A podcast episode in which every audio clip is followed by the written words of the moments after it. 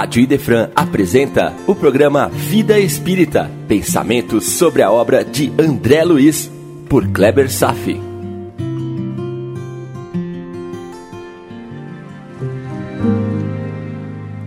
Nosso Lar, capítulo 24, Impressionante Apelo, parte 2. Não esqueça de que, pela oração, continuaremos juntos. Ainda mesmo sob o pesado véu do esquecimento na luta física, ouviremos seus apelos, amparando com nosso esforço assistencial. Emmanuel. E darei continuidade ao estudo de uma lei que é pouco conhecida, até mesmo entre os espíritas: a lei da destruição. Vou falar sobre flagelos destruidores e dar ênfase sobre as guerras. Estarei me reportando ao Livro dos Espíritos, na parte 3, capítulo 6. Questão 737. Com que objetivo Deus fere a humanidade por meio de flagelos destruidores? Resposta: Para fazê-la progredir mais depressa já não dissemos que a destruição é necessária para a regeneração moral dos espíritos, que em cada nova existência sobem um degrau rumo à perfeição?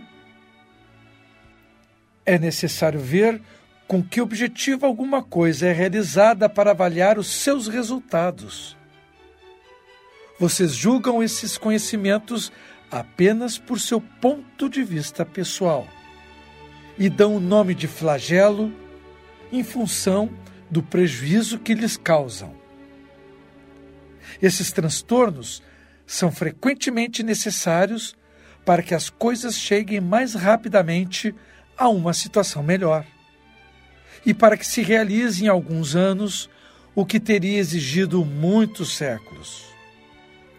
Em outras palavras, flagelo é uma impressão humana, fruto da ignorância sobre as leis da natureza é um substantivo com significado equivocado.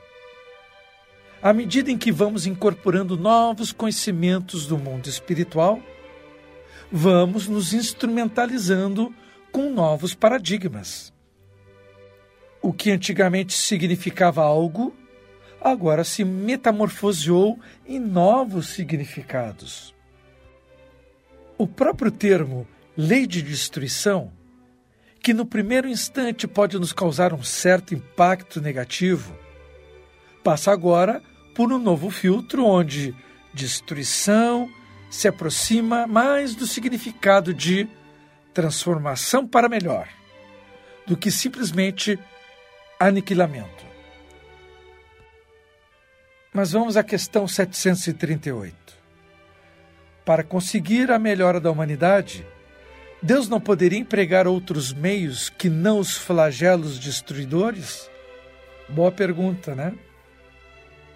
Resposta: Pode e os emprega todos os dias, porque deu a cada um os meios de progredir aprendendo sobre o bem e o mal. Entretanto, é o próprio homem que não se aproveita desses meios para progredir. É preciso, portanto, que ele seja castigado no seu orgulho e sinta a sua própria fraqueza. Os espíritos quase estão nos dizendo: olha, o ser humano apanha porque é teimoso. Pois é, meu irmão. Podemos aprender com a dor ou com amor. Infelizmente, ainda precisamos sofrer para crescer. Não estamos ainda preparados para nos desenvolver apenas pelos caminhos do amor. Mas pode acreditar, isso vai desaparecer um dia. E nesse dia, o amor será toda a lei. Quanto ao termo castigo, não há no Espiritismo absoluta referência quanto a um Deus punitivo, vingativo, que castiga os infratores das suas leis. E é muito bom fazer essa ressalva. A visão de Deus é a visão de Jesus, de um Deus de bondade e tolerância infinita. o castigo parte de nossa própria consciência, que chafurda aturdida diante dos próprios erros cometidos. É. Você por acaso aceita que tenha cometido erros? Hum? Pense bem. Questão 738A. Mas nesses flagelos, tanto morre o homem de bem como o homem de mal. Será isso justo? Resposta: Durante a vida, o homem relaciona tudo ao seu corpo físico. Entretanto, pensa depois da morte de modo diferente. Conforme já dissemos, a vida do corpo representa bem pouca coisa. Vamos entender um pouco mais. Um século na Terra não passa de um relâmpago na eternidade. Portanto, os sofrimentos de alguns dias ou de alguns meses nada representam. É um ensinamento que servirá para o futuro. Entendeu? A questão é que, mesmo recaindo o impacto sobre todos, para uns pode ser uma expiação, para outros, uma aprovação ou um aprendizado. São equivalências diferentes, mas repleta da mais profunda justiça. Não há absolutamente nada que escape da perfeição. E Deus não é negligente. Não compreendemos certas coisas do ponto de vista humano que compreenderemos na vida espiritual. A matéria obstrui muitas percepções sobre a vida, como ela realmente é. Questão 738b. Mas nem por isso as vítimas desses flagelos deixam de ser vítimas. Olha a insistência de Kardec. Resposta: Se você considerasse a vida como ela realmente o é, e o quanto é insignificante em relação ao infinito, você não lhe daria tanta importância. Essas vítimas encontrarão em outra vida uma grande compensação aos seus sofrimentos se souberem suportá-los sem murmurar.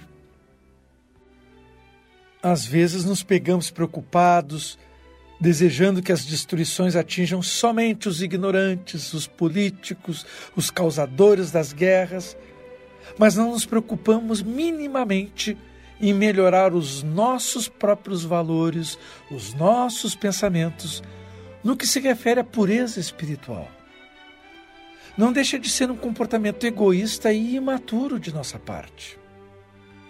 Entenda, meu irmão, que só o fato de estar encarnado na Terra significa que temos pesadas dívidas com o Eterno.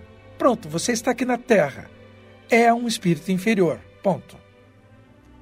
Ser um humano na Terra, a não ser numa situação de exceção extrema, é um indicativo de inferioridade moral de um ser que vive num mundo de provas e expiações. Compreenda sua posição neste planeta Terra. Situe-se melhor. Respire mais lucidez. Um mundo em que a gente aplaude quando uma pessoa pratica uma boa ação é muito preocupante, porque essa boa ação é raridade entre nós, de tal forma a levantar uma salva de palmas não se deu conta disso? E Deus nos mostra muitos meios de progresso, mas nós, como estamos bem acostumados, nos fazemos de surdos e cegos. A humanidade continua pedindo aos céus sinais para crer. Olha, os sinais são dados todos os dias de que existe Deus, que a vida continua, e que a reencarnação é uma verdade e os que morreram continuam com seus afetos. Jesus esteve aí, recentemente, dois mil anos atrás. Deixou todas as lições. Ele não apenas falou, ele praticou as ações que ensinou. E nós, o que fizemos de todas essas lições? Ainda esperamos um Deus Salvador que vá nos redimir dos pecados e não tomamos uma iniciativa para melhorar o coração, para nos espiritualizarmos. Continuamos surdos, cegos, mudos, diante das verdades que estão aí escrachadas na nossa frente. Olha, olha, cuidado com as críticas para os outros. Vamos nos olhar melhor. Vamos nos conhecer melhor. É o conselho dos espíritos superiores. Conheça-te a ti mesmo. O que chamamos de destruição é uma distorção do entendimento. Destruição é lei de Deus e não um terror da qual o entendemos. Devemos suportar os flagelos com paciência, aprendendo suas lições na profundidade que elas nos trazem. Agora vou entrar num tema sobre as guerras. Questão 742. Qual é a causa que impele o homem à guerra? Resposta: predominância da natureza animal sobre a natureza espiritual, além da satisfação das paixões. No estado de barbárie, os povos conhecem apenas o direito do mais forte. Por isso é que, para eles, a guerra é um estado normal. À medida que o homem progride, a guerra se torna menos frequente, isso é verdade porque ele começa a evitar suas causas, advindas de sua natureza animal. Quando a sente necessária, sabe aliar seu modo de agir com um sentimento de humanidade.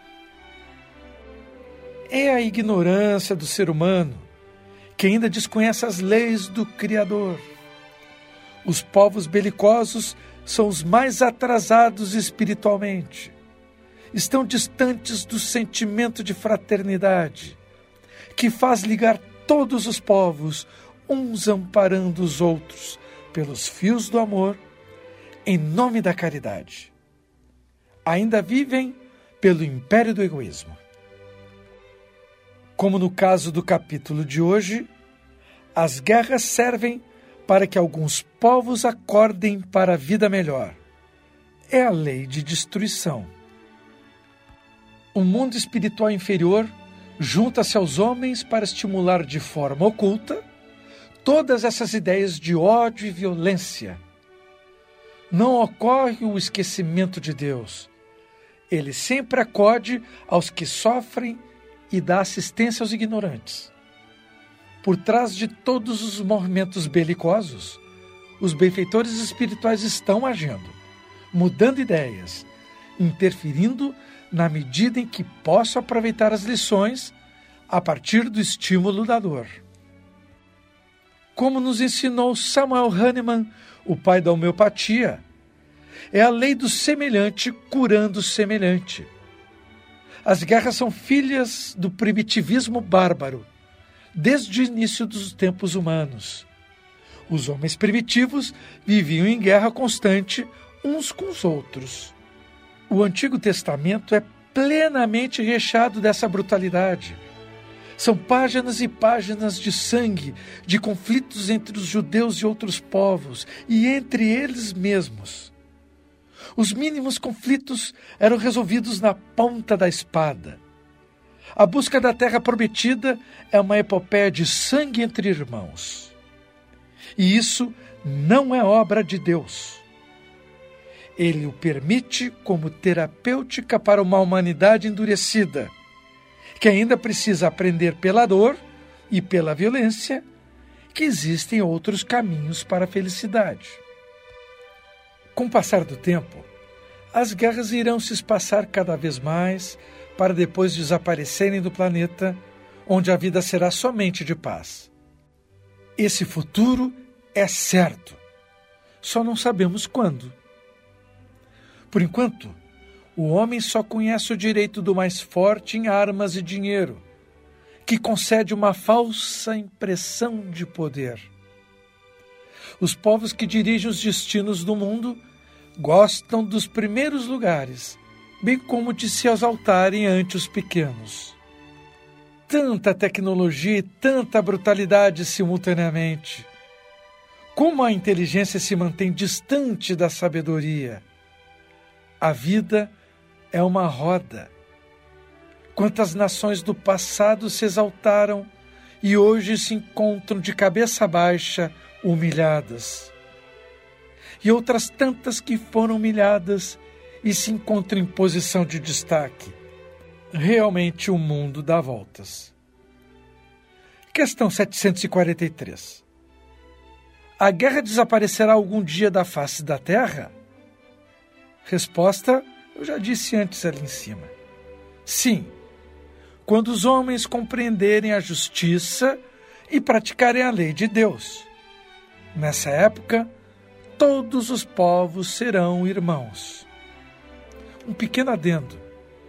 Ainda bem que já estudamos o que significa a lei de Deus, o que significam as leis naturais, leis que regem o comportamento moral e que foram impressos em nossa alma na nossa criação.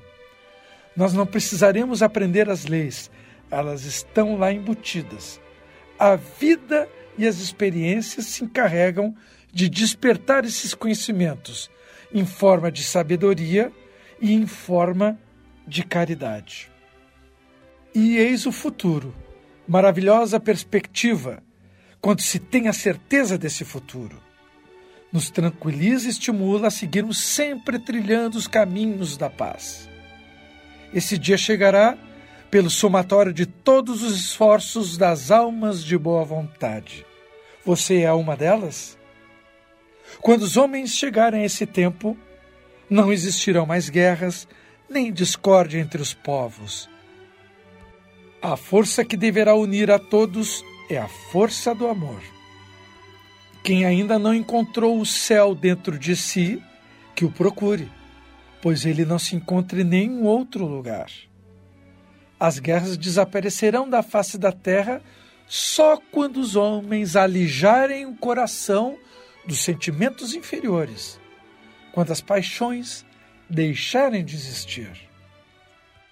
Questão 744. Qual o objetivo de Deus tornando a guerra necessária? Resposta: a liberdade e o progresso. Vamos com calma. A guerra, obedecendo à lei de destruição, é entendida pela espiritualidade como um mal necessário. Assim, Deus dá ao homem a liberdade de decidir seu caminho, o que reflete o princípio de respeito ao nosso livre-arbítrio. Assim, somos os responsáveis pelos nossos atos. Decidimos sem coação e sentimos as consequências dolorosas. Dores que nos reconduzem ao caminho do bem. Esta é a sequência: liberdade de escolha, dor, aprendizado, recondução ao caminho do bem. Entendeu? Assim, compreendemos a resposta dos espíritos quando nos dizem que as guerras decididas pelos homens é permitida por Deus, que nos concede a liberdade de escolha, pois que acabam determinando pelo seu aprendizado a condução da futura liberdade com responsabilidade e o progresso geral dos povos. Questão 744-A se a guerra tem por objetivo conduzir os povos à liberdade, como se explica que tenha frequentemente por objetivo e por resultado a escravidão? Resposta: A escravidão é temporária e tem por finalidade oprimir os povos a fim de fazê-los progredir mais depressa. Ah, os tortuosos caminhos da insondável mente do Criador. Desde que o homem não pode evitar as guerras, elas são transformadas em instrumentos de liberdade e progresso. Porque a lei nos fala claramente que nada se perde, tudo se transforma no melhor. Nós deixamos passar despercebidos os caminhos do amor, de maneira que surgem os roteiros da dor. E o sofrimento nos faz entender melhor a necessidade da regeneração espiritual. No Antigo Testamento, observamos que o homem, ao longo da história, sempre manteve um permanente estado de guerrilha. Será que Deus concorda com a brutalidade entre irmãos? É claro que não. Mas permaneceremos colhendo amargos frutos das ações belicosas até entendermos a mensagem de amor, de perdão, de tolerância ensinada por Jesus. Quando os seres humanos não obedecem às advertências espirituais para a educação pelo amor, a disciplina vem por processos rudes. As guerras, nesses casos, são instrumentos violentos para acordar as almas endurecidas. E vamos à última questão de hoje, preste bem atenção. Vou abrir um cenário descrito no livro chamado Francisco de Assis, do médium João Nunes Maia e pelo espírito Miramês. Conta que cerca de mil anos antes da vinda de Jesus ao nosso meio, ocorreu uma preparação de um ambiente vibratório mais adequado para o desenvolvimento do trabalho do Mestre Maior. A fim de favorecer a implantação do cristianismo, houve a necessidade de afastar a presença de certos espíritos que, do contrário, poderiam atrapalhar a passagem de Jesus. E nesses mil anos antes da vida dele, foram construídas cidades localizadas no fundo do mar, conectadas entre si, num formato de cruz suástica, onde em cada uma das quatro extremidades se localizaria um grande líder das sombras. A cidade ficaria circunscrita dentro de um cinturão magnético impedindo os espíritos de retornar à superfície. A cidade chamou-se Cruzada. Apenas os espíritos brutos mais atenuados, como Pilatos, Herodes, por exemplo, ficaram de fora desse transitório confinamento. Imagina só, então, quais foram aqueles degredados de caráter bestial. Então Jesus cumpriu sua jornada em um ambiente mais favorável ao ensino do seu evangelho de amor, plenamente demonstrado em todo o seu esplendor. Passado mais uns mil anos da vinda de Jesus, a barreira magnética da cidade de Cruzada foi aos poucos enfraquecendo, e logo os líderes da sombra começaram a reencarnar. E foram retornando com o propósito de destruir todo o trabalho consagrado por Jesus. Nasceram como reis, como papas, imbuídos desse poder, em nome de Deus, lançaram mão do recurso mais tenebroso possível, com a finalidade de destruir o sentimento cristão, que foram as guerras santas chamadas cruzadas. Oh, que coincidência! Mesmo com a recrudescência da bestialidade na superfície do globo, Jesus não permitiu tal desequilíbrio entre as forças do bem e do mal. E para servir de farol de esperança, em meio ao grotesco charco de visco espesso, uma nuvem plúmbia criada por esses milhares de espíritos inferiores, Jesus lançou mão de apenas um espírito superior, um para manter acesa a chama de Deus dentro das trevas medievais produzidos pelos cruzados. Esse farol chamou-se Francisco de Assis. Emocionante, não acha? Considerado depois de Jesus o segundo maior espírito de envergadura que caminhou no planeta Terra. Francisco de Assis, aquele que mil anos antes foi apóstolo de Jesus, o apóstolo João. Mas o que eu quero dizer de verdade é que nunca, nunca, jamais somos abandonados à sorte. Almas nobres se sacrificam, haja sua desnecessária reencarnação, por nós. E assim como as guerras, também as calamidades de todos os povos sempre foram e sempre serão acompanhadas de perto pelos luminares. Ainda bem. mas somos livres para decidir nossos destinos. Mas ainda imaturos para compreender as consequências das ações nefastas. O império do egoísmo ainda prevalece. Então, a dor sobrevive. Lísias comenta sobre esse fato.